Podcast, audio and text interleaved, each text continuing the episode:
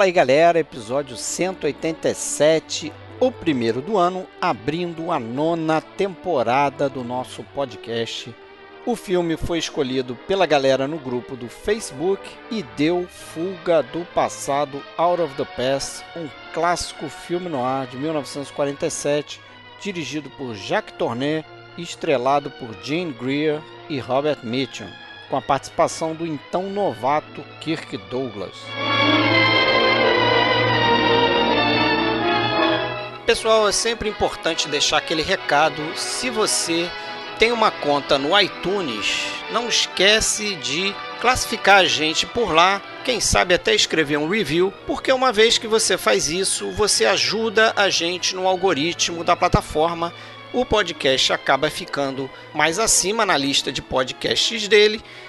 A gente tem mais exposição e assim mais ânimo, mais empolgação para fazer esse trabalho aqui. Você pode ouvir a gente diretamente no nosso site filmesclassicos.com.br. A gente também tem uma conta no YouTube. De vez em quando a gente posta alguns vídeos interessantes lá e a gente faz as lives pelo YouTube. E se você quiser, você pode ouvir a gente no Spotify, também pode classificar a gente lá ou em qualquer outro agregador de podcast. Basta procurar pelo nosso nome, Podcast Filmes Clássicos.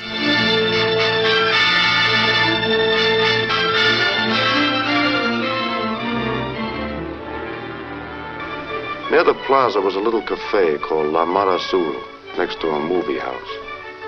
I sat there in the afternoons and drank beer. I used to sit there half asleep with the beer and the darkness. Only that music from the movie next door kept jarring me awake. And then I saw her, coming out of the sun. And I knew why Witt didn't care about that 40 grand. Então, galera, feliz ano novo para os senhores. O que, que vocês acharam da fantástica final da Copa do Mundo, hein? Puta merda, vitória brasileira, finalmente esse Hexa chegou. Bom, estamos zoando. É melhor fazer outras aberturas. Estamos zoando aqui. para todos os cenários. A gente não sabe, né? Estamos gravando, na verdade, antes do início da Copa, mas esse episódio, você que está ouvindo, sabe que está sendo publicado no dia primeiro. Já estava escrito, eu, é. eu, eu, sabia que ia dar o Bi da França, cara. Bi da França, né? Aliás, o Tri, né? Bi o tri, o Tri. tri. Alexandre Cataldo, fala aí, Alexandre, falando de Blumenau, tudo bem, cara? E aí, Fred, tudo certo? Começando mais um ano. E aí, pessoal que está nos ouvindo, obrigado por nos aturarem a cada 15 dias. E agora Vamos para mais uma temporada. Para a nona temporada, hein? Porra, daqui a pouco estamos fazendo 10 anos aí. E de longa data está aqui também Marcelo Renó. Fala, Marcelo, voltando depois de um bom Opa. tempo, hein? Brigadão, fala Fred, fala Alexandre, todo mundo que escuta aí. Feliz ano novo, né? Meio esquisito falar isso em novembro, mas enfim, vambora. Coisas do PFC, né? Vai ser bacana aí. Vamos Cronograma ver. adiantado. E dessa vez estamos aí para falar de mais um filme, como fazemos normalmente, né? Tem sido tradição aqui, o primeiro episódio ser um episódio de filme. E de novo foi um episódio que a gente colocou para ser votado pelo grupo do PFC. E o vencedor foi Fuga do Passado, Out of the Past, 1947. Não sei se vocês já esbarraram com o título de Fuga ao Passado por aí. Já, se você procurar já. no Google, tem essas coisas. Para mim sempre foi Fuga do Passado, né? Acho que faz até mais sentido. Claro, é. Para mim também. Eu, já, eu acho que eu já vi esse outro também, mas eu acho que é só um erro mesmo, não é que já existiu esse título. Eu acho que alguém é. escreveu errado e replicaram por aí, mas não faz o menor sentido, não. É, não sei se é um título de repente de Portugal, não sei. Eu sei que tem por aí, mas sempre conheci, acho que Marcelo também, né? Também. Fuga do certeza. passado, né? É, aliás, assim, se for, se for pensar numa, né, nas temáticas recorrentes do noir, poderia até fazer algum sentido em tom irônico, né? Que quanto mais o cara foge do passado, mais ele, é, ele vai ao encontro, né? É. Ele é sugado, né? É... Dá para aceitar, é. Dá, dá dá pra, aceitar. daria para aceitar nesse sentido, mas não acho que tenha sido essa intenção, não. Acho que foi erro mesmo. Também acho que não. Mas o título original Out of the Past quer dizer algo como vindo do passado, né? Como se o passado estivesse é, perseguindo um personagem. Quem vê o filme entende isso aí. É, o filme de 1947 é, para mim, um dos grandes anos do, do filme noir, né? Você teve Dama de Xangai, Brutalidade, o Nightmare Alley, Odd Man Out, Corpo e Alma, Beijo da Morte, Rancor. Crossfire. Crossfire, né? É, que é o Rancor. É o Rancor, é o Rancor. É. Talvez o melhor ano mesmo. Nascido é. para Matar, do lodo brotou uma flor, que Moeda tratou, Falsa, né? isso que a gente já falou no Dicas Triplas, né? O do lodo brotou uma flor, Ride the Pink Horse. Moeda Falsa é o T-Man, né? Do... T-Man, isso, do Anthony Mann, né? Do Anthony Mann. Uhum. Então, Só filmaço. Excelente ano, né, pro Noir. E eu acho que o Fuga do Passado é um dos melhores filmes desse ano e que sai do gênero, né, do subgênero, ou, ou chamem como quiser, né? O que, que vocês acham? Ah, sem dúvida, cara. Poucos no ar são melhores aí, bem poucos mesmo que o Fuga do Passado, né? E também um dos melhores filmes do ano aí de qualquer gênero, qualquer coisa, né? Ali de 47, realmente. É. É, eu tô nessa também. Para mim, eu acho que até que se tivesse que escolher um filme no ar, não, não exatamente assim o meu predileto, que eu gosto mais, mas assim o que é mais representativo do gênero no, em todos os seus aspectos, inclusive no aspecto produtivo, né? Que não é um, um de, de um estúdio é, não, é, major, né? Major, né? Que é, que é, que é, vamos dizer, dentre os minor pode até ser na época um major Ele ali. chamava até né? de minor majors, né? É, mas é, era um estúdio um muito ligado a esse tipo de filme, de, de, de, orçamento baixo, até que esse, esse até destoa, mas eu acho que é um dos mais significativos. Tá tudo ali, né, cara? Tá tudo ali o destino é, do qual não se pode fugir, o protagonista que, que tenta se se desvencilhar do seu passado, a femme fatale, fatalismo, é, tudo. A tensão nossa. crescente, Flashback, fatalismo. Narração em off, tudo, cara. Não falta nada, né? Baseado num romance que é uma pulp, né? Uhum. Também isso é importante, né? Ter essa base do, do texto, né? Que a gente tem vários escritores. A gente falou sobre esses grandes escritores, né? Os quatro principais, quando a gente fez o episódio do filme Noir. Procura lá, episódio número 6 Aqui é um outro escritor, né, que inclusive vai assinar o, o roteiro também, né, o Daniel May Warren, que assinou é que tá como Geoffrey Holmes, né? É, ele, ele assina como Geoffrey Holmes, né, porque tava, ele estava na lista negra, né, então para fugir ele assinou com, com pseudônimo, né. Mas repita aí, Fred, os quatro principais para quem não acompanhou os outros episódios e quem está chegando agora, né? Vamos lá, me ajude aí de cabeça. James M. Ken, que tem uma participação nesse um aqui, né? Dizem é. que escreveu alguns diálogos para esse roteiro aqui do Fuga do Passado. Dá para citar dele o, o Postman Always Rings Twice. E né? também o, o Double, Double Indemnity, né? O, né? o Pacto é, de Sangue, né? Também. Tem o Raymond Chandler. Raymond né? Chandler, outro grande, o Dashiell Hammett. Dashiell Hammett. E o quarto que eu sempre esqueço. Cornel Woolrich. Né? Cornel Woolrich, ah. isso.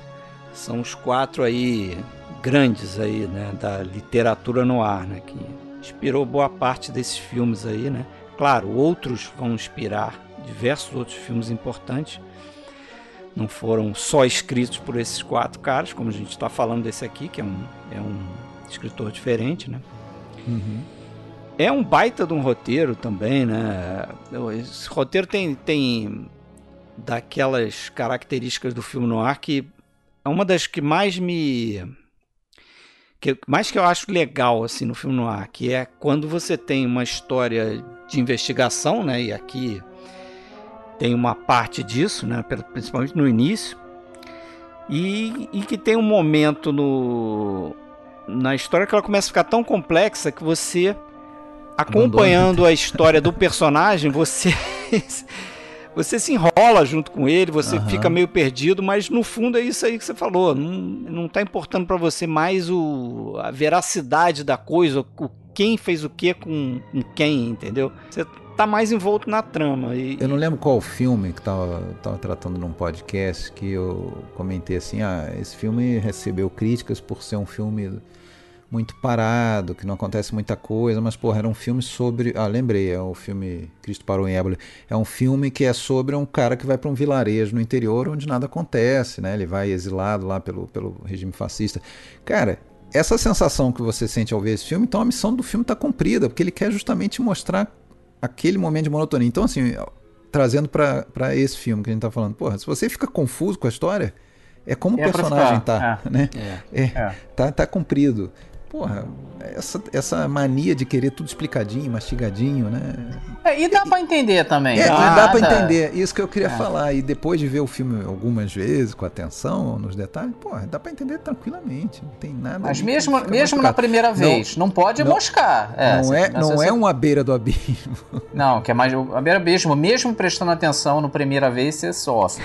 É. Aqui dá pra entender, não, mas não dá, dá pra distrair. Esse povo que tá acostumado a ver filme reparando no celular aí ferrou. Se fizer isso, adeus. Não, e o pessoal que, que, que, gosta da coisa muito mastigadinha pode criar é, uma rejeição. Porque... Na segunda metade do filme vai sofrer. A primeira entende Exatamente, tudo. A, a primeira metade ali, o primeiro, vamos, vamos dizer assim, o primeiro plot do filme... A parte que acaba com o final do flashback, é né? simplesmente... O, é, não tem nada demais. O, o, o personagem do Robert Mitchum sendo contratado para descobrir onde está a personagem da Jane Greer, né? E trazer ela de volta pro, pro personagem do Kirk Douglas, né? O Wit. É, né? é aquela moldura do flashback, Isso. né? Ele tá no carro com a mulher indo de Bridgeport para Lake Tahoe e aí nesse meio tempo ele conta é a história né? que ele conta, né, pra namorada dele, namorada atual dele. Aquilo ali é fácil de entender e, e assim, é fácil de entender o porquê que toda essa situação anterior vai gerar essa, essa vingança, essa trama aí para se vingar dele isso. depois, né? Para enquadrar ele, para ele fazer ele se ferrar. É. Acho que sabendo isso, já tudo bem, não precisa ver detalhes. Alguém é, é, é armou pro, vai armar para o cara na, na, segunda metade. Agora vai realmente ter bastante, deta bastante detalhes ali. Que... É, e começa a aparecer outros personagens, né, que não apareceram na, na parte do flashback e que compõe aí essa trama que é um pouco mais complicada do que da primeira parte, né? É, eu até depois vou tirar uma dúvida com vocês. Tem uma coisa que eu vejo. É, eu até não hoje não entendeu. vamos, vamos chegar lá. Tem umas confusões é. também de nome, assim, que depois eu também gostaria de trazer à tona aqui para a gente discutir. Uhum. Mas é, acho que como boa é parte dos grandes. Muito parecidos também, né? Tem Jeff, Jack, Jim. É, é, eu também Joe, achei né? que os nomes Joe, podiam ser mais Joe, diferentes. É, eu também achei isso. E tal. Ajuda a complicar. É. Ajuda a complicar essa história toda. E uns nomes diferentes, né? Meta. Ah, é, Meta. É, cara, não sei se vocês são assim. Na maioria dos filmes, quando eu conheço os atores, muitas vezes a gente conhece, né? Eu vou pelo ator, assim. Eu tô pensando no Kirk Douglas, eu não tô sim, pensando sim. no Witt. Isso. Eu não sei se vocês são assim eu, também. Eu também geralmente sou assim, mas por incrível que pareça, nesse filme aqui eu até decorei, por ver várias vezes, o nome dos, dos personagens principais, né? Tem a Anne, que é a Virginia Houston, né? Tem o Jeff, que é o Robert Mitchum, tem o Whit, que é o Kirk Douglas, tem o Joe, que é o, é o capanga lá, né? Paul Valentine, o nome dele. A Meta Carson, a que Meta, é a Honda Fleming. É, a Honda, Honda Fleming, Fleming, exatamente. Então, os principais estão aí. Mas assim, como boa parte dos melhores noirs, na minha opinião, é dirigido por um europeu, né? No caso aqui um é. francês, Jacques Tourneur, que era filho de um diretor, né? né? Do Maurice Tourneur um ah, é? grande é? diretor do, do, do, cinema mudo. Mas os dois americanizados, é, os dois, assim, tanto o Maurice quanto o Jacques realmente fizeram quase tudo nos Estados Unidos mesmo. É, a carreira o, Morri, o Maurice é Unidos, é pioneirão. Né? O Maurice era da época do Griffith e do, do Thomas Ince, dessa época ele veio em 1913. É, ele é Então ele foi do comecinho mesmo, mesmo é. Fez Victor, ah, então fez o Jacques Tourneur ele não veio naquela leva pré, pré, pré Segunda Guerra.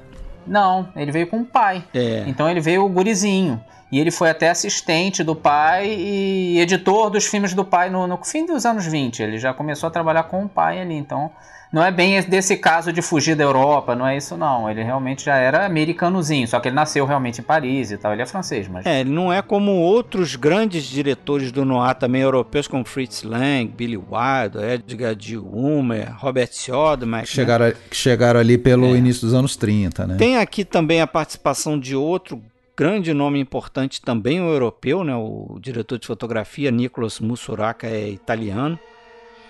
Então também está nesse bolo aí, que é uma figura importante aqui, né? A gente pode discutir aí o, o estilo do visual do filme, né?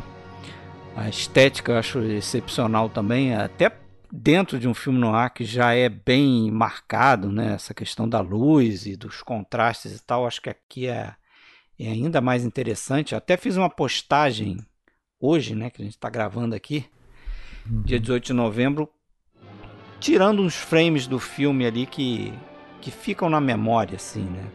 Toda vez que eu revejo, eu, acho interessante ficar notando essas coisas. Mas... Começando daquela, começando daquele contraste principal, né, entre é, que a gente vê no início do filme e no final, né, daquele Sim. ambiente com, com bastante exposição, né, a luz ali do, do, do, do Bridgeport, né, tanto lá na borracharia, depois lá no lago onde ele está com a namorada, no final também.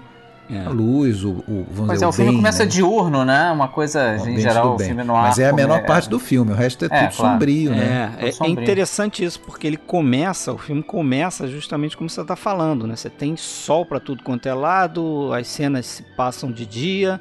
E até ele é um pouco romântico com a mulher, assim, é um Isso, pouquinho na off. beira do lago, né? Que aquilo ali é tudo bem iluminado, quase não tem sombra no rosto dos personagens e tal.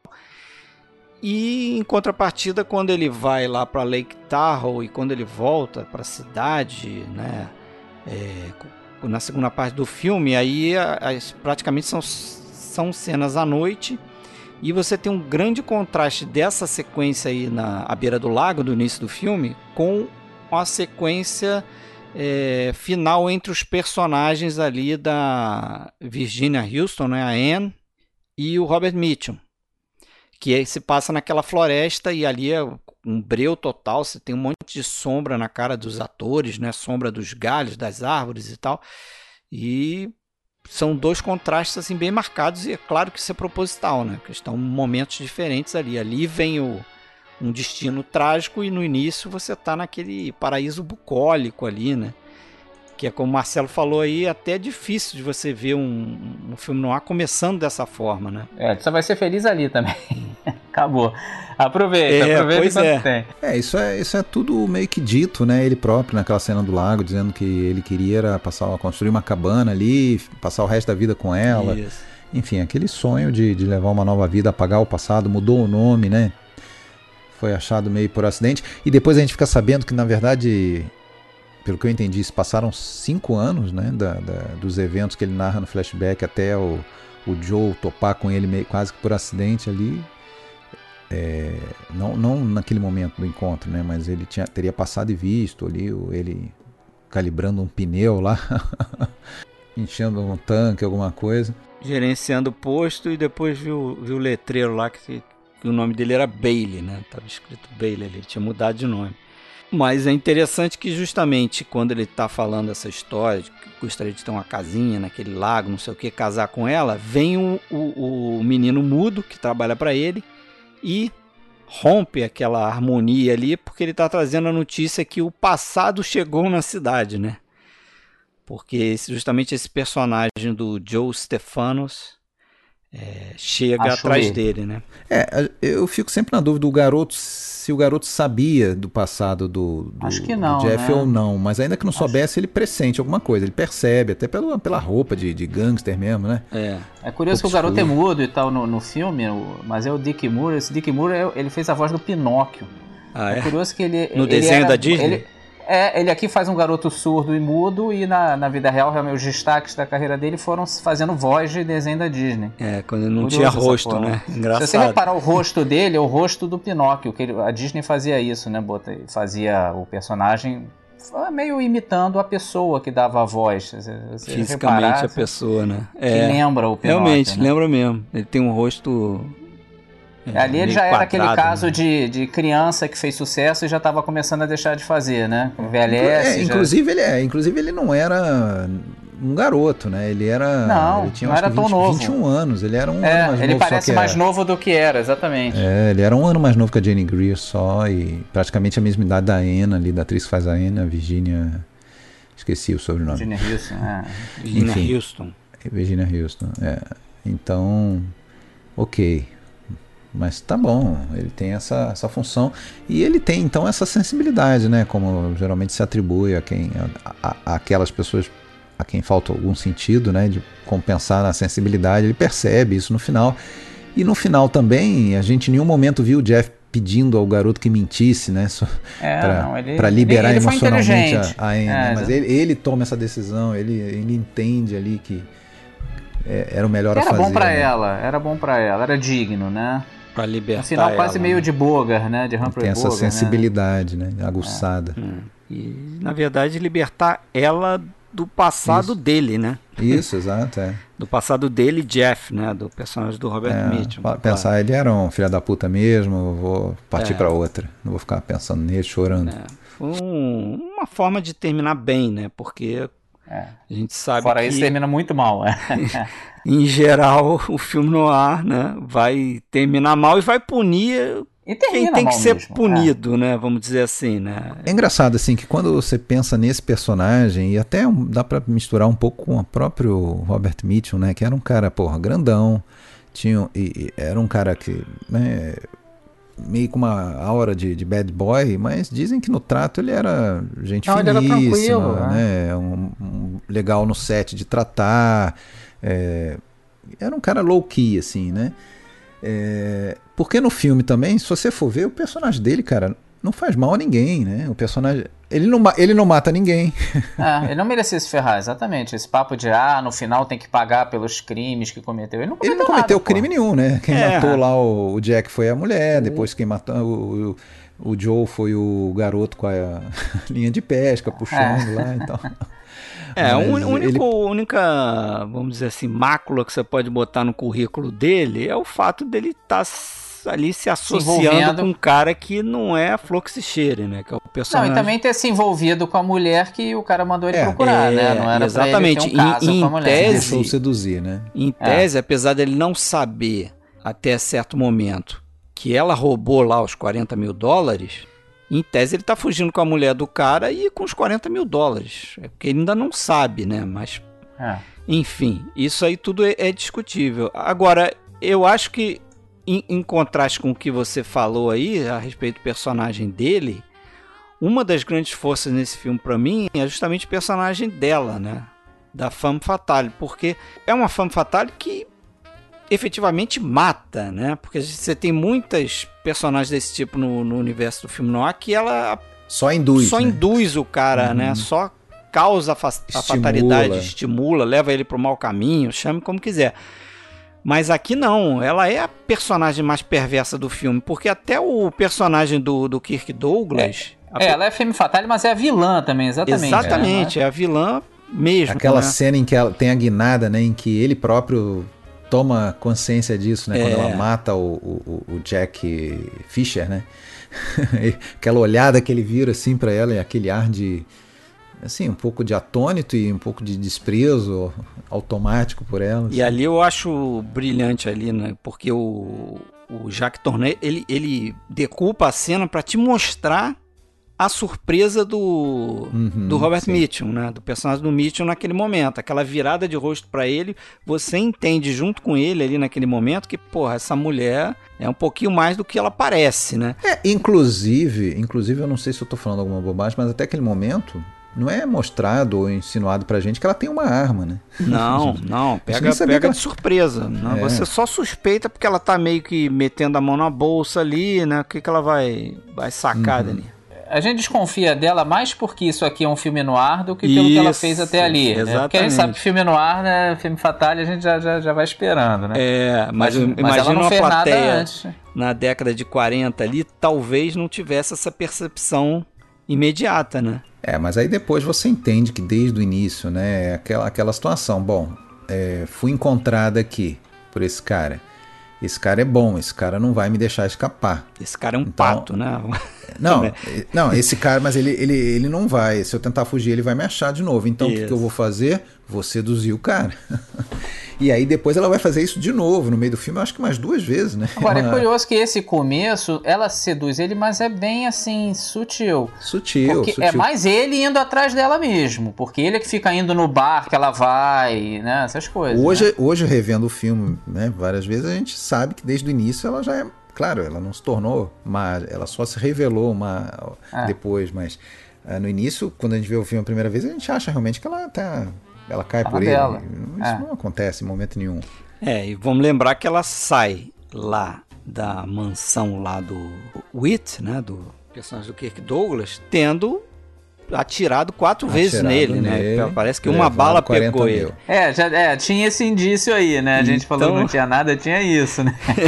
Vocês mas é claro que o It, né? Mas o It era um vilão também, então assim, a gente acha, ah, ela é. só se defendeu, né? A gente isso. cai nessa um pouco. E tem uma outra coisa que eu acho bastante interessante nessa história toda, e que eu reparei dessa vez que eu revi, é que a, a, a, a forma como eles mostram a personagem dela é daquela maneira muito de antecipar a chegada nela, né? Você tem o, o, o Kirk Douglas é, colocando o, o Jeff lá para ir atrás dela, mas conta essa história de que, pô, ela me, me deu tiro, não sei o que. Você tem o personagem do Joe falando lá mal dela, porque, pô, e tal, não pode nem, né? Na verdade, falando mal dos jornais que deram notícia lá sobre o atentado, né? O patrão, do patrão dele.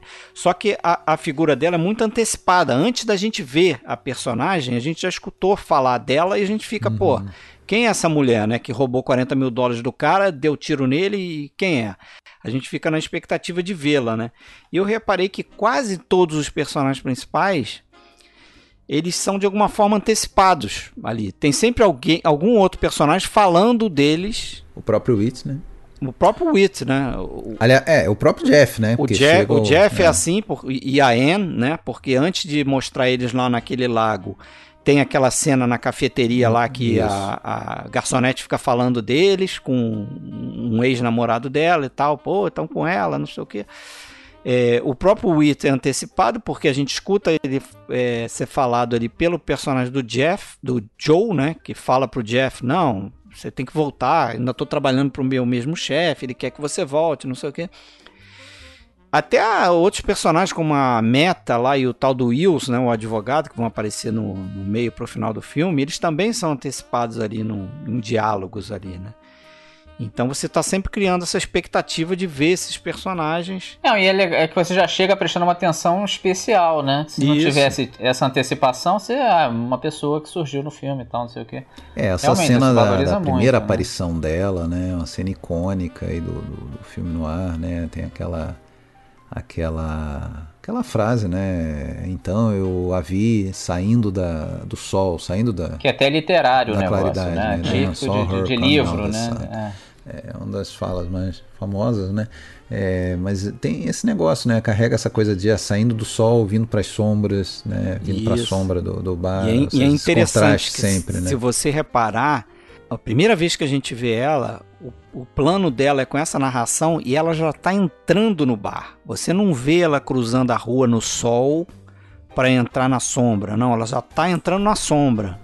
Uhum. Então, assim, e, e, depois a cena dela com, com o Jeff lá vai ser aquela na praia, aquilo ali é a luz do luar, né? É de noite, quer dizer, é um personagem que está sempre aparecendo à noite, né? Ela vive ali nas trevas. Na Aí escuridão. tem toda essa questão visual, né? Que é fundamental para o noir. Você colocou, eu até dei uma olhada ali na, nas tuas fotos, que você, nas fotos da sua postagem, sensacionais, dos frames da e tem essa questão da praia sempre aparecem as redes de pesca ali, né? Aquela coisa simbólica é, da, do cara se enrolando, se enrolando né? nessa naquela, rede, naquela teia ali, né? Da, a Mulher-Aranha ali, né? É, lembrando que uh, a história ali nesse ponto se passa em Acapulco, mas não foi filmado lá, né? Parece ah, que foi filmado na cidade é, do México, é, né? Isso aí é tudo estúdio, né? é, o, o, os exteriores ali foram em, em, na cidade do México e dessas cenas de interiores, obviamente, em, em estúdio, né? Uh, mas a, a parte de Bridgeport foi filmada em Bridgeport mesmo, né? Inclusive teve um acidente aéreo lá com Robert Mitch no, no começo das filmagens, você, você sabe disso, não? Não, não. Ele estava viajando. Uh, bom, piloto, o Mitchell e mais dois caras da equipe, um, um avião pequeno. Saiu de Los Angeles para Bridgeport, logo no, no começo mesmo da, das filmagens. E quando o cara tocou a pista, o Mitchell estava sentado na frente, do lado do piloto. Quando o avião tocou na pista, uh, ele, ele, fala isso numa entrevista depois, muitos anos depois. É, ele ele só ouviu o piloto falar assim: é, fuck! e não, não tinha freio, não tinha freio, ele ia direto para umas árvores, ele conseguiu fazer uma manobra lá que ele acabou batendo numa cerca, parou. Os caras que estavam atrás ninguém, ninguém morreu, mas os caras que estavam atrás ficaram desacordados.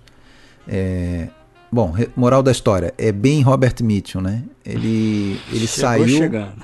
Não, ele saiu, ele saiu, se arrastou lá, conseguiu sair, pegou uma carona, chegou lá na. Na, na, no, no, no set. é, o pessoal ficou. Já, já tinham recebido a notícia, né? O pessoal ficou meio assim, olhando para ele, já pronto para filmar, né? é.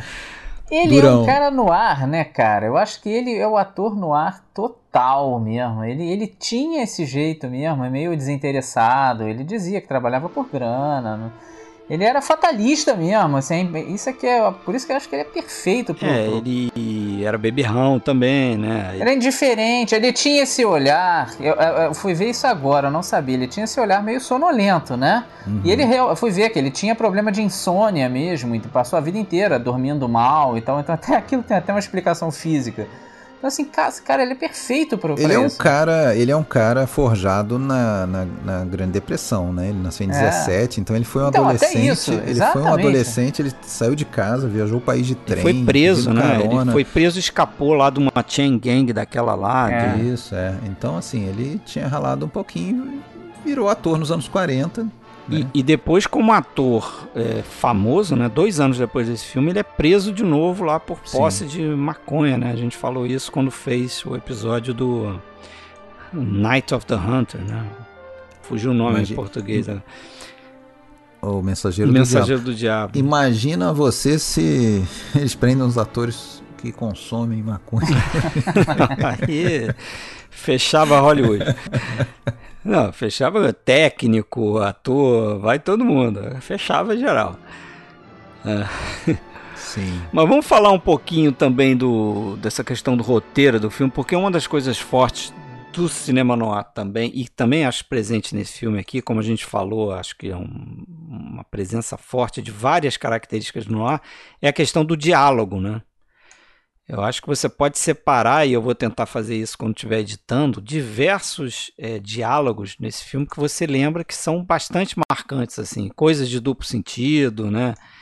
É... é vou te citar um, né? é, não duplo sentido, mas um que, que é também é uma daquelas frases assim que é quase um resumo do gênero, né?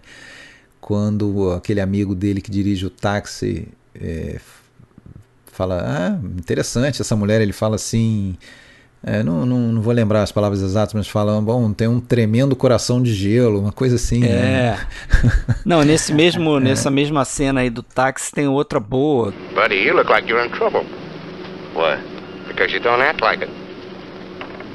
I think I'm in a frame. Don't sound like you. I don't know. All I can see is the frame. I'm going in there now and look at the picture. Que é meio intraduzível, mas ele fala que ele tá num frame, né? Uhum. Que seria como, como se tivessem é, feito uma armadilha para ele. É, né? na armadilha. Exatamente. Só que em inglês é que faz sentido o diálogo, né? Que ele fala que ele só consegue ver o frame, né? Ele só consegue ver o frame que ele tá, o quadro que ele tá. E ele tá indo lá no, no apartamento do tal do advogado para ver se ele consegue ver a foto, né? Ou seja, ver o quadro geral no uhum. fundo é uma metáfora para dizer eu estou indo lá para ver se eu consigo entender o que tá, estão fazendo comigo. Né? O que estão querendo armar comigo. Armar ele, comigo. Desconfia, né? né? E tem outros lá, né? Uma, uma, outra que eu lembro é, uma, eu acho que numa das cenas da praia, né, em que ele fala aquela How big a chump can you get to be? How did I know she'd ever show up? I didn't. What stopped her from taking a boat to Chile or Guatemala? Nothing. How big a chump can you get to be? I was finding out. And then she'd come along like school was out. And everything else was just a stone you sailed at the sea. Quanto idiota, né? Você, você, você consegue ser, né? Você pode ser. Que é também outra coisa típica dessas falas em que é, já, já numa coisa meio de, de, de flashback, né? O cara analisando é, o comportamento como dele, trouxa, né? como que ele foi otário, né? É. Lembra muito, eu lembro muito sempre da, da, da primeira frase do Dama de Xangai, né? O Orson Welles é, também flashback falando, ah, quando, quando eu começo a fazer papel de tolo, pouca coisa é capaz de me deter. Então. É, o pacto de sangue também, o cara sabe que é uma furada ali, a Phyllis Dietrichson. Isso aí é típico do noir, né? São aquelas frases assim que resumem o tipo do protagonista no ar, né? O cara é normal que, porra, é. se deixa levar pelo rabo de saia. E outra frase de grande impacto que acontece mais pro final do filme, vocês vão lembrar dela com certeza, quando ele fala o nome do romance. Ah, é. né? Que é o. Ele vira pra personagem lá da Jane Greer e depois que ele descobre que ela armou de uma tal forma que ele não consegue escapar, ele fala para ela: Build my gallows high. Someone has to take the blame. If nothing on me, but I'd make a fine witness for the prosecution. Don't you see you've only me to make deals with now? Build my gallows high, baby. You build my gallows high, baby, né? Quer dizer, a tradução literal seria que você construiu minha forca lá em cima, né? Dizer, tô... Você fez a minha forca alta. Você me ferrou todo, é. Você, é, você me fudeu. Né? No final é isso. Tu me fudeu e eu não tenho como escapar, né? Exatamente. Você fez minha forca lá no alto. E, e é interessante que eu estava lendo uma crítica do Roger Ebert hoje e ele cita um crítico que diz que, na verdade, o roteiro, né? Foi feito pelo Daniel May Warren. Ele escreveu o roteiro, lá a estrutura do roteiro, baseado no livro que ele escreveu, que chamava isso aí, Build My Gallows High. O, M. Cain lá, o James M. Cain, né? Ele contribuiu com o diálogo, só que na verdade os dois diálogos dos, dos desses dois escritores não serviram para nada. Diz que o, o diálogo do, do Ken foi ainda pior do que o do Daniel May Warren. E um outro cara foi chamado ele era um escritor de filmes B chamado Frank Fenton, e esse cara que teria feito os melhores diálogos do filme, né? Uhum. Então vai saber, parece que foi pesquisa de um crítico que passou é. isso pro Roger Ebert. Coisa, coisa muito comum, né? Todo mundo é. olha para os famosos e na verdade quem fez foi um cara mais desconhecido. Exatamente. comum em Hollywood. no, no, no, Reino Unido o filme ficou com o título original igual do livro, né? My Gallows High. E nos Estados Unidos o título foi tirado um verso de uma música, né? Que é justamente essa música que a gente escuta. Ah, aliás, devo dizer, isso me irrita muito. Principalmente nesse filme. Eu acho que é a única coisa do filme que eu não gosto. Essa coisa da canção do filme tocar o tempo todo, em todas as circunstâncias. Então ela toca no rádio, no jazz club lá, não sei aonde, uh, uh, eles tocam em ritmo de jazz, no outro boate toca no outro ritmo. quando ele tá fazendo a mala, ele assovia essa música. Você sabe que eu nem percebia, cara. eu, eu nem saberia boa, né, cantarolar né? a música se você me pedisse. É. Então, o tempo todo isso. Pro seu delírio vai tocar bastante aí no fundo Assovio do, do podcast. Assovio e aí, no, de último verso, essa música é From Out the Past where, where Forgotten Things Belong. Enfim, oh, é. e daí veio o título da, original do, do, do, nos Estados Unidos, né? Do filme. É, que é um baita título, né? Eu, é, eu gosto bem mais do que se fosse Build My Gallows High, né? Ficou, ficou melhor, realmente. É. É. Agora, eu, eu, descobri um negócio a, a, da Jane Greer. Ela, bom, ela tinha tido um rolo aí com o Hughes, né? É, é, por isso que ela tá um aí. negócio bem enrolado mesmo, bem enrolado mesmo. Tava lendo alguma coisa. Ela chegou ela tinha... a processar ele, né? Mas antes até, antes, ela, quando ela tinha 18 anos, quando ela tinha 18 anos. É, ela tinha sido modelo e tinha feito algum outro trabalho que chamou a atenção do Rubens. Ele foi mandar né, a gente dele para ir buscar ela, ela, ela veio para Hollywood com a mãe. Ele deixou elas praticamente trancadas ou é, confinadas num quarto de hotel por meses. Uma coisa meio misteriosa. Cárcere privado. Assim, é, não, tipo, esperando o momento que ele fosse lá tratar com elas, mas ele não aparecia. Então elas ficaram lá até que ela daí é, se cansou disso, começou a sair escondida. É, e, e, conheceu um músico lá e se envolveu com o músico, começou a namorar. Ok, até que aí o chamou e já foi logo falando: Olha, eu, eu, tenho uma pessoa que te segue, eu já sei que você está enrolado com esse cara, você tem que parar de ver ele, não sei o que, não sei o que. E aí é, ela, bom, ela ficou putíssima, né? E, e, e largou essa história, né? E casou com esse cara, e casou com esse músico. Né? Quando o casamento com esse músico, vamos dizer, terminou, aí o, o Hugo se reaproximou dela, foi lá, só que aí já com uma outra coisa, aí com interesse até pessoal, acabaram namorando e tudo. Mas realmente, na época do Out of Past, ela já tinha. Ela já estava processando ele, eu tinha processado. Aliás, um negócio super estranho, porque ela processou ele para, acho que para sair do contrato, né? Isso. E mesmo assim, o, o Hughes continuou chamando ela para os filmes. Né? É, mas depois começou a escantear. É, depois essa É, isso até acabando. explica, porque eu não sei vocês, eu acho, eu acho ela excelente nesse filme. Assim, eu, é. fiquei me perguntando por que, que ela não teve né? mais papéis interessantes, né? Eles chegaram a fazer, ela e o Mitchum chegaram a fazer um o outro Cais filme, da Maldição. né? É, que... Cais da Maldição, que é o The Big Steel. Gosto bastante também desse filme. E, e, só que eu acho que eu só lembro dela nesses dois, assim. É, é ela não emplacou pa, muito. Papéis Isso que ele fez com ela, assim, eu não, não sei toda a história, né? De repente a gente tá falando besteira aqui. Não é que ele prendia a pessoa, a pessoa não pode sair, não é isso não. O que eu, eu, eu li bastante dele é que ele fazia muito isso, assim, ele contratava a pessoa, a pessoa ficava ali esperando. Tipo, ah, a pessoa achava, ah, ele vai me chamar semana que vem, sei lá, daqui a dois, três dias, e o tempo ia passando, e o tempo ia passando, mas a pessoa recebendo recebendo salário. Mas assim, porra, eu não vou fazer nada, porque também o ator quer aparecer, não é só ganhar dinheiro, né? Quer aparecer, quer fazer alguma coisa.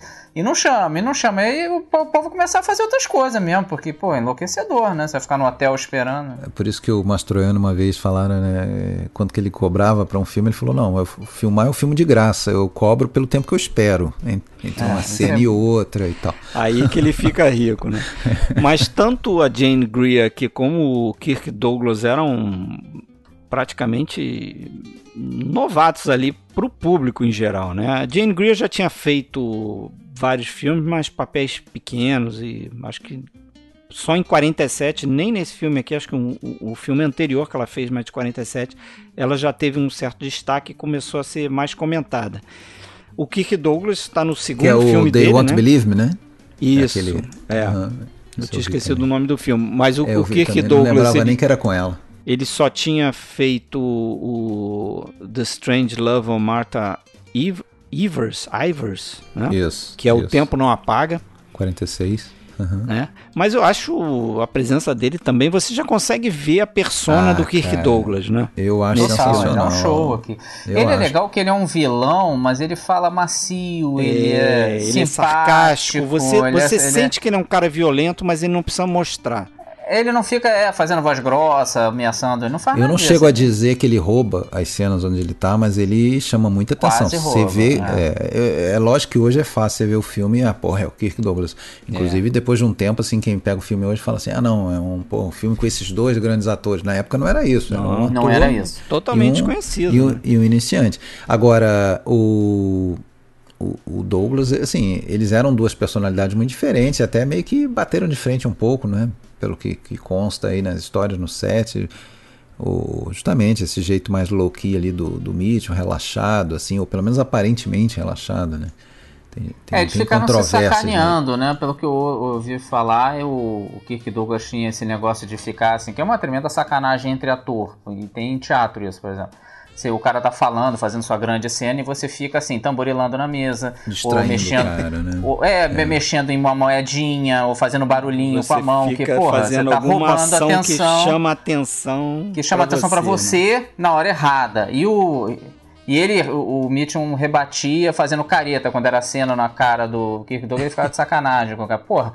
Aí, com o tempo, isso acabou, felizmente. Eu tava revendo agora o filme, eu me lembrei fiz um tracei um paralelo assim com o Humphrey Bogart no Floresta Petrificada, que é um cara que era totalmente coadjuvante no filme, né? O, porra, o protagonista era o Leslie Howard e tal. Mas, pô, ali, pô, aquele filme, tu vê que o cara, o cara chegou é, chegando, era né? maior é, do que o Leslie Howard. Era, era maior do que aquilo, né? A gente só não vai, sabia. É. E aqui também, né? Você vê Só que, que ali o Leslie Howard lutou para ter o Bogart, né? O sim, Leslie sim, foi legal sim. pra caramba. É. E curiosamente, o Robert Mitchell começou no teatro no Floresta Petrificada fazendo o Duke ah, é? é. Curioso, ah, não sabia, né? Não sabia. E o Robert Mitchum, a essa época do filme aqui, ele ainda estava desenvolvendo justamente essa persona mais dúbia dele, né? Que seguiria a partir de 47 principalmente no Noir, como o Marcelo falou ali, mas ele já tinha sido indicado a Oscar, né? Aliás, a única indicação dele, né, como vida, né? coadjuvante pela aquele The Story G. of Joe, G.I. Né? Joe, né? Qual que é o título brasileiro desse filme? Eu acho que é, é, é não é Guy Named Joe? Que, que... Não, The Story of G.I. Joe. The Story of G.I. Joe. The Story é. of G.I. Joe. Não, mas no Brasil, você sabe qual que é? Vamos ver aqui. Título? Eu não lembro. Eu não lembro não, mas... Eu acho que eu não vi esse filme. Eu, eu também não, não vi não. É um bom filme, é um bom filme. Mas não é nem de perto a melhor atuação dele. Também somos seres humanos. Ah, tá. tá até muita gente acha que ele começou nesse filme. Não começou, não. Ele fez antes alguns westerns, até de roupa long Cassidy. Ele, ele começou de filme B mesmo. Mas ele, ele na real foi a quarta opção, né? Na verdade, é. esse filme eu acho que inicialmente a, fazer, chegou a ser considerado é. ser feito na Warner, né? E o Bogart faria, a, a Warner não, não, não, quis, aí Aí quando passou para RKO, é, o Pensaram John Garfield... no Dick Powell é, e, o Dick e Powell, no John né? Garfield. Os quatro maiores, talvez, de filme no ar, né, cara? É verdade, é verdade. Bem, bem curioso isso. Acabou caindo pro Mitch, mas ficou perfeito, né? Realmente é um dos grandes é. papéis da vida dele. Né? Ele nasceu para pro filme no ar, cara. O filme no ar foi perfeito para a carreira dele, realmente. Uhum, é ele é verdade. é perfeito. Ele é cansado, ele é aquilo ali mesmo. Ele quase que se atuando, né, de certa forma. E ele tinha esse lado realmente curiosíssimo de ele não era um John Wayne, né? Ele, ele é um cara que tinha dureza e suavidade na Exato. mesma pessoa. Isso é uhum. difícil pra cacete você ter É, um cara coisas. grande, um cara é. né, imponente, vamos dizer, fisicamente. Mas ele não é violento, né? Ele não é violento, ele não é. é ele é até protetor, né? É, Parece aquele cara um que calmo. quer ele quer sair, ele quer, quer se isolar o tempo todo, assim, né? Ele é, ele é meio eremita, exatamente, né? Não é um cara, não, não é um playboy. Não, longe disso. Ele é um cara calmo, tranquilo, não querem que mexam com ele e tal, mas ao mesmo tempo tem força suficiente para se alguém vier encher o saco, ele responder. Então, pô, funciona muito bem, né? Um filme desses aqui. Ele é, é, olha, realmente, o Kirk Douglas, cara, você vê ali, esse cara vai arrebentar. Claro que é fácil pra gente, que a gente já pegou com o fato estabelecido, mas acho que se a gente visse o filme em 47, eu acho que muita gente deve ter pensado isso. Esse cara é, vai longe. Esse cara tá rivalizando O papel dele não era né? tão fácil. Não era um papel tão fácil de você brilhar, assim. Não tem aquelas cenas enormes do cara sendo vilãozão. Não é isso. Ele conseguiu com sutileza ali passar que ele é um cara ameaçador sem fazer. Ele não tem uma super cena, né? De, dando berros e tal. Não é, é, é, ele na sutileza ali mostrando que ele tem poder, que ele sabe usar o poder dele, ele fica cercando. É um jogo de gato e rato, né? Ele fica cercando. Ah, a cena que eu acho mais que ele entra ali na, no que seria a persona dele depois, né? Pro, pro meio da é carreira, finzinho, exatamente né? no finzinho, quando ele estapeia lá a personagem da Jane Greer, né? Aliás, o próprio Kirk Douglas é um ator de Hollywood que saiu bastante da norma, que ele fez muitos filmes de vilão e Sim. de herói, né? E ele, ele tinha muita liberdade na carreira dele, né? Ele é. virou produtor, então... Geralmente é você fazer uma coisa ou a outra, e não ficar indo de um lado para o outro. Ele fazia isso Sim. muito bem, né? Aliás, o Assim estava escrito com ele é um ótimo filme aí que fala de Hollywood e tudo mais, né? Trata de certa forma do Jacques Tourneur e do, do Val Lilton e tudo mais. É. Ele é meio que um pouco isso, Jacques Tourneur. Isso é importante trazer também, né? Porque certamente a marca do Jacques Tourneur nesse filme aqui vem dessa unidade que ele tinha lá com na unidade do Val Lilton, né, dentro da RKO mesmo, né? É. Inclusive ele com o Mussuraka eles fazem lá o Sangue de Pantera, né? Exatamente. Ele era mais conhecido e talvez Como seja ainda cineasta de filmes de terror, né? Por esses filmes que ele fez, exatamente. Sangue, Sangue de Pantera, A Morta Viva, O Homem Leopardo, o, a, o último que ele faz lá, um dos últimos do gênero de terror, né? Que é aquele de 57, que é o Curse of the Demon. Também é muito bom. Mas ele vai ali arriscar um pouco do, do, no filme no ar, né? Tem esse filme aqui, tem aquele é, Nightfall, eu acho. Sim, claro, aí ele vai bem, exatamente. Mas a marca dele até o momento era essa, de fazer esses filmes inteligentes com pouco orçamento. É bem como assim estava escrito mostra mesmo. Eles não tinham dinheiro pra porra nenhuma. Aí, pô, o que, que a gente vai fazer? Vamos tratar de escuridão, né, cara? Tratar de sugestão, já que é, não dá pra mostrar o, terror o psicológico, gato, não terror. Terror psicológico e funcionou muito é. bem, né? Realmente. E é. acho que isso é, acaba, acaba que o filme noir vai também nessa, nessa balada, né? Nessa linha, né? De não ter violência direta, né? É, Tanto é. assim. É pouco, Agora, né? Fred, né?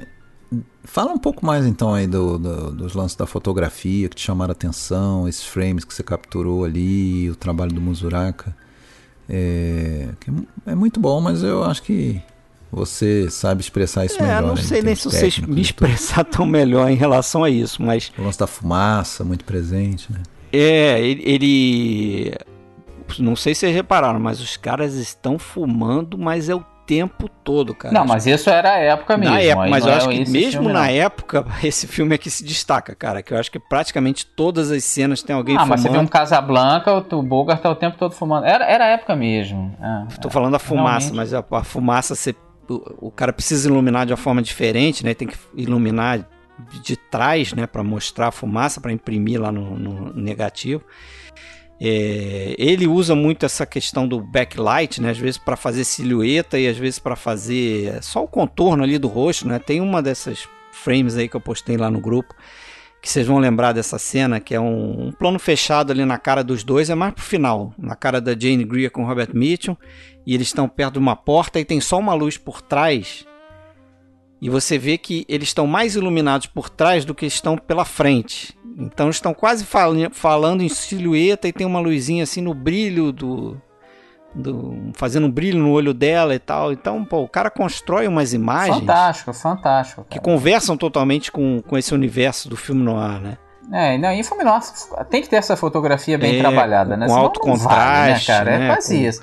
É, uma fotografia besta diminuiria esse filme aqui muito, né? E ela é muito bem feita. Com planos que você repara, às vezes, muito mais sombra do que luz, né? O, lá, até já citei isso, o John Alton falava que para ele o importante é o que você não ilumina, né? Quer dizer, a escuridão, ah. às vezes está dizendo mais do que o, aquilo que você está iluminando. Então ele faz isso, às vezes ele usa a escuridão para separar alguns personagens, né? Porque a ideia ali na E os dois né? juntos, é, você... é. E o Mussuraka e ele faziam isso nos tais filmes de terror. Então isso. Então eram caras perfeitos para isso aqui. Né? Para filme no ar, né? Ele, ele se preparou para filme no ar antes de saber o que ia fazer. é muito nessa linha também, né? É total isso. É. é não tinha dinheiro para fazer. Não tinha legal. dinheiro para levantar um, um, um, cenário bacana, ou mostrar muito detalhe da cena, você jogava para escuridão também, né? Mas é claro, tem a função dramática que cabe no terror e cabe no filme noir também. O próprio Cidadão Kane também, também filme da RKO. Eu até escrevi numa de, desses frames ali, nessa cena final lá dos dois personagens da Anne e o Jeff, né, naquela floresta. É, às vezes parece que, ele tá, que você tá vendo um filme de terror, assim, em termos de iluminação, né? É, escuridão ao redor. Com, com as sombras dos, dos galhos. As sombras no, dos galhos cortando o rosto da, da, da personagem, entendeu? Uhum. Então, é sensacional, assim. Mesmo dentro do filme noir, eu acho um dos melhores trabalhos. Sem dúvida. Agora, deixa então eu lançar minha dúvida, que eu queria que vocês me ajudassem. É, eu consigo entender praticamente tudo no filme e acho até que esse ponto para mim nebuloso não, é onde não, fica Chile e Guatemala não. não, né porque eu não conheço essa cidade mas depois a gente fala disso falei não é Chile e não. Guatemala não é Chile não é? e Guatemala ele dá duas opções não, não, ele, não, não, ele repete, não, okay, não, dá, pera aí, dá duas opções é ele que, dá duas opções. Na verdade, tem, tá na verdade essa fala aparece duas Sim, vezes no e das filme. duas vezes eu achei Primeiro... que eles estavam se referindo a não, ela falou não, assim. acho ah, que não. Ser, Seria uma Chile ou para Guatemala. Ou para Guatemala. Não, não chega não. a falar ou, não fala a palavra ou, mas Chile, Guatemala. É, porque tem uma, tem uma, só para eu me defender, tem um momento ali que ele, que o, o Kirk Douglas pergunta para ele, tá, mas onde ela está? Não sei o que ele fala, Chile, Guatemala. I don't need a crack like that any more than I need your dough, which is what I've been telling you. I missed her. The dame caught a boat south. Where? Look, I got along before this job. I ate good and I grew as big as you did, and if there's something you don't like, you can say so.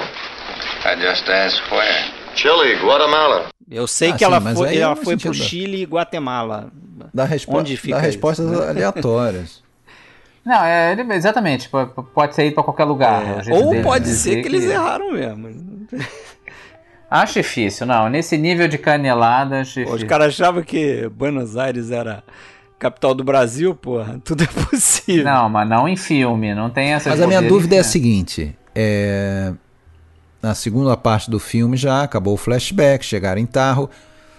Até não entendo muito bem, a namorada assume o volante vai para onde, né? Ela, ela volta fica no hotel ali em Tarro. Com o carro dele, lá, né? Ela volta ele, ele, ele chega com, com o carro pega ela na casa dele, aí ele fica em Lake Tahoe e ele volta, ela volta com o carro. Eles vão fazer a viagem, eles vão, eles vão para Tahoe, né? Que, é, que é ali umas duas horas de viagem onde eles estão, beleza e tal.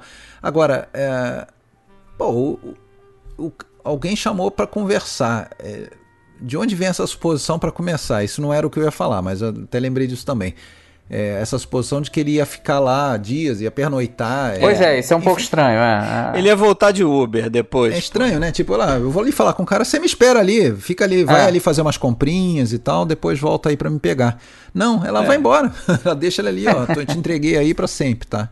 Não, porra, é estranho, mas tudo bem. Beleza, isso não é. O que me, me chama a atenção é que aí é feito lá aquele todo aquele esquema, né, para enquadrar ele e passa por ele ir lá no se passar por, por primo da, da, da personagem da Honda Fleming, vai no apartamento, conhece lá o tal do Leonard Ills, né? Que é o cara que está com, com os documentos lá que do podem. Do imposto de renda né, lá, né? Do imposto de renda que podem né, levar o, o It a ser preso e tal. Muito bem. Eles, saem, eles saem dali, saem juntos. O, o, né, o, nessa altura o Jeff já sabe que tem alguma coisa rolando, ele, ele tenta avisar o cara, cara, não sei o que. Dá uma dica pro cara, eles saem daquele prédio. Ele tinha ido lá na tal da 1140 Fulton Street, lá em São Francisco, né? Beleza, ele sai dali, né? Eles saem dali, entram no, no táxi do amigo, né? Aí vão para um outro lugar, que é o tal do Mason, é, Mason Building, né? O que, que tem no Mason Building? Só, só, é o escritório do cara? Eu, eu acho eu, que é. Eu, eu fico sem saber. Ele vai pro Mason Building. É que é ali que estão os arquivos, eu acho, do cara. Sim, aí a mulher sobe. Isso. É, ele finge que vai embora, mas não vai, fica escondido. Ela desce levando a maleta. Beleza. E aí a gente vê então ele subindo, ele, aí ele fala com, com o cara do táxi, olha, você vai lá pro apartamento. E ele, ele sobe. Ele sobe ali para fazer o quê? Bom, tudo bem. Mas o, o, não, é detalhe, aí ele sobe e aí o plano seguinte a gente vê ele entrando no lugar e achando o corpo do Leonardo. Porra, que era no outro prédio. isso me confunde não, pra caramba. Mas foi isso, porque eu acho que tem um momento ali. Eu posso estar confundindo, tá? Não tem um momento que ele entra num escritório e ele sai até os caras, os, os seguranças lá da na porta perguntam. Não, não, isso é no. Isso é no, no bar de North Beach, lá, o bar do, do que é de propriedade do, do It né, que ele vai lá para pegar os documentos hum, isso depois, tá. né? Que ela rouba os documentos. Eu tô falando quando ele encontra o corpo do, Mas do é Leonardo e carrega para dentro do armário. É, ele subiu onde ela foi. É, é, é, que assim, é seguido, entendeu? É porque eram, eram lugares diferentes e a gente vê então ele, depois que a meta sai com a maleta, aí ele dá uma instrução pro motorista de táxi, ó, vai lá pro apartamento do Leonardo me esperar. Pô, o apartamento do Leonardo onde eles acabaram de sair falando com o Leonardo vivo, então se o cara foi morto, ele está morto lá. E ok, eu sei que é lá que ele está morto. Mas só que nesse momento a gente vê o Jeff entrando no outro prédio do mesmo Mason lá e tal, e a gente não vê o que acontece. O próximo plano é ele é, abrindo a porta e encontrando o corpo uhum. do Leonard, que é no outro prédio. Isso me confunde. Parece que ficou faltando uma Pode coisa ser, ali, sabe? Eu não, eu não lembro. É... é, eu achei que era o é. mesmo prédio. Também não, não tive essa, detalhe, essa não, tá sapiência. O negócio é confuso. é. Mas assim, ok, dá para entender. Dá para engolir, que, dá para dá pra entender, dá, dá para engolir. Que queriam e, armar para eles. E a motivação por trás que é o que disso, interessa. Né? É. Por que ele se envolver de novo com o Kirk Douglas e tal? Porque o que interessa eu acho que é o fato de que a Jane Greer assinou um documento lá incriminando ele pela morte do parceiro dele, né? Ela é uma tremenda sacana, né? Então por isso que ele resolve se envolver de novo com esses caras para poder resolver isso. É, aliás, ela usa isso até o final, né? Mesmo depois que ela despacha o It, né? é. né? Aí ela passa a usar isso como como Agora, isso aí também é outra coisa a ser discutida, né? Porque, bom, ela matou o It. Tudo bem que quando ela matou o It, ela ia presa, né? Então, assim, claro, ela é uma sacana, óbvio. Ah, tá. Mas eles é, eles estavam começando a armar para ela. É, eles estavam começando a armar para cima dela. Ela, ela ia pra cadeia e tal. É, minha dúvida seria, por que, que ela faz questão de levar o Jeff com ela nesse momento? Ela leva com ela como uma, vamos dizer, um escudo, né, para poder manipular e. É, e também imagino gosta usar... um pouco do cara, mas é. claro que ela no comando, mas eu acho que gosta um pouco dele, não acho que é só é. escrotidão, né? Bom, mas ele a essa altura não mais, né? Já deixou de ser bom, é, ele já avisa a é. polícia, né? Hum, é. é. e se suicida praticamente, né? Eu tenho um pouco esse lá, ele sabe que ele vai dançar ali, né? Quando ele tá indo em é, direção. Na verdade, não, bom, na verdade, se, se não tivesse. Ela não tivesse tirado, se ninguém tivesse atirado na polícia, provavelmente eles seriam só presos, né? E, enfim, talvez ele conseguisse provar alguma coisa assim, não sei. Mas eu acho que ela é do time da ação, né, cara? Eu acho que ela não ia só ser é, presa, não. É, é, mas ela não deixou barato, Bom, né? É. Como é que ela fala? Seu traidor. Agora, o que eu acho, eu acho curioso, só um detalhezinho que eu falei na, na questão dos nomes, é que ele quando conta a história dele lá para Anne, ele diz que o nome dele, na verdade, é Jeff Markham, né? Markham, sim. Esse é o nome que ele é conhecido no passado. Tem um determinado momento ali pro final do filme que todos os personagens começam a chamar ele de Bailey. Pois é. Porque eu entendo é, sim, os eu personagens da cidade chamarem ele de Bailey, porque ele é conhecido como Bailey naquele tempo presente. Lá. Só que no passado ele é conhecido como Markham. E aí você tem o personagem hum. do Kirk Douglas falando com a Jane Greer, não, o Bailey, não sei o quê. Aí você tem o Joe falando com o outro, ah, eu vou atrás do Bailey, não sei o que, Bailey.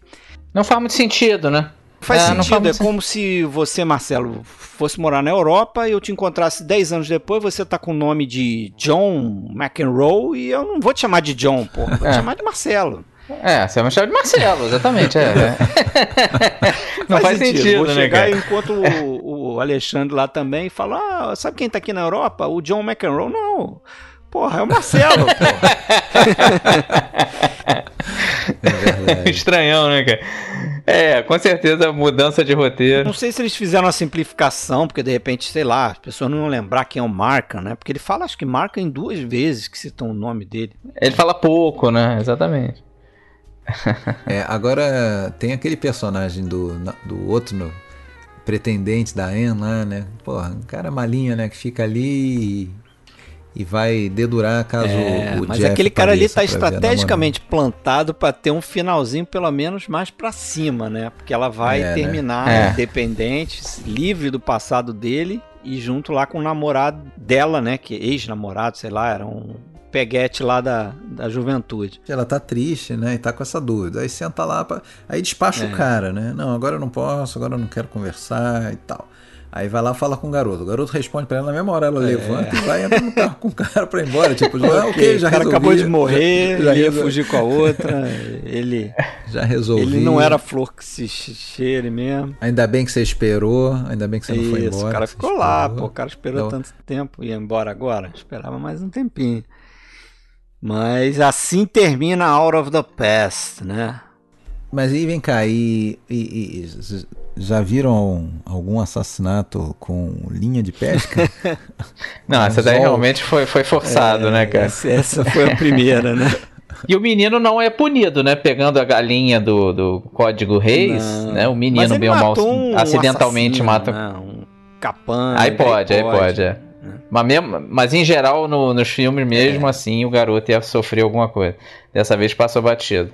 O estranho, como vocês mencionaram, de ser punido é justamente o, o personagem do Jeff, né? Porra, Benito. Não merecia ser punido daquela nada. forma, né? Ele é morto pela assassina serial do. Ele é morto pela idiotice dele, né? É por ele ter caído por ela e tal. É, morto pela. Aliás, ele ia cair pela Ronda Fleming também, né? Diga-se passagem. Ele, é, ele é, é bem fácil, fraco. Facinho. é, tava lendo ali o Body Count 6. É, recapitulando, então, morre o. O Fischer, né? Depois é. morre o, o Joe. Morre o Wills. Quem o It. Morre o Witt. Quem é o advogado? Ah, o Will, ah, morre o Will. O advogado. Morre o, Wills, é o segundo, o Joe é o terceiro. Witt. O Witt. Witt. O e cara da pesca, dois, né? né? O Joe, né? É, é. o Witt e depois e a própria dois. E a própria é, Jane, e a Jane Grey. Seis, seis mortos, né? Agora, é a, a, gente falou do, do Howard Hughes, cara, até tem um filme que trata, não disso, mas é bem parecido com essa história que a gente contou aqui da Jane Grey com ele, que é o tal do Rules Don't Apply. Não sei se vocês viram esse filme recente aí com Warren Beatty, Lily Combs. Não é um vi. bom filme. As regras não se aplicam. E, e fala exatamente disso, dele pegando uma atriz novinha e deixa ela encostadaça e tal. É bem bacana ah, é? o filme. Ah, Fica a dica aí. Qual o nome do filme? Regras não se aplicam. Regras Rules don't apply. Do, do Warren Beatty até dirigindo. É. E tem um foi cometido um remake também, né? Pra esse filme. É, bem lembrado, Paixões Violentas. É. Do, do, com, de quem que é mesmo o diretor? Eu só sei que é com Jeff Bridges e o. O Jeff Bridges com a Rachel, Rachel Ward. Ward. e o James Woods, né? No papel e, do. É, tem o Richard Widmark também. E a, e a Jane Greer, a Jane Greer faz um papel também, né? Ela faz. faz ela faz, faz a mãe da personagem dela desse filme aqui. Que aqui nesse filme não a tem. A Jane Greer, o Marcelo vai.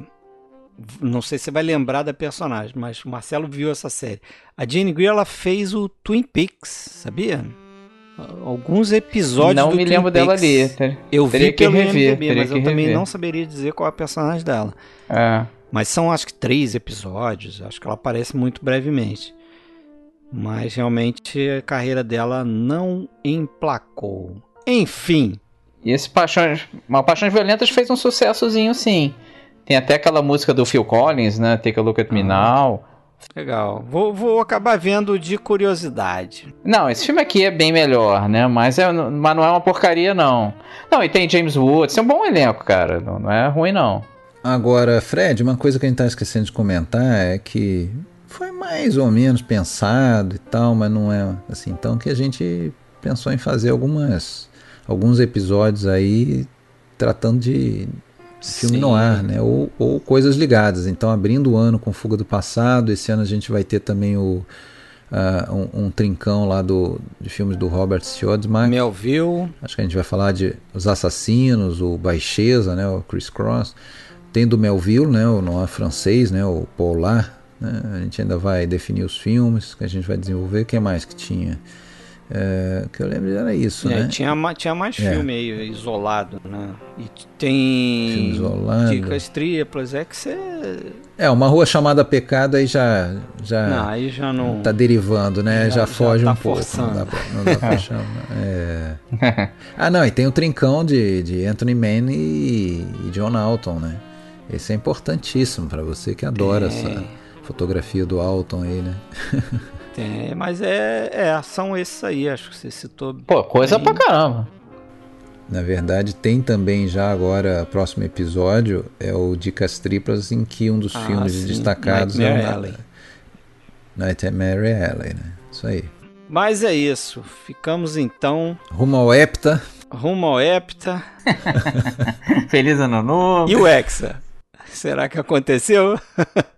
É que nem filme no ar isso aqui. Quem ouve sabe mais que os personagens Isso. principais, né? Que- quem- A gente tá no flashback. cara. É, exatamente. A gente está no flashback. Saberemos, saberemos em Saberemos. breve. Agora, se o Brasil ganhar ou não, baby, I don't care.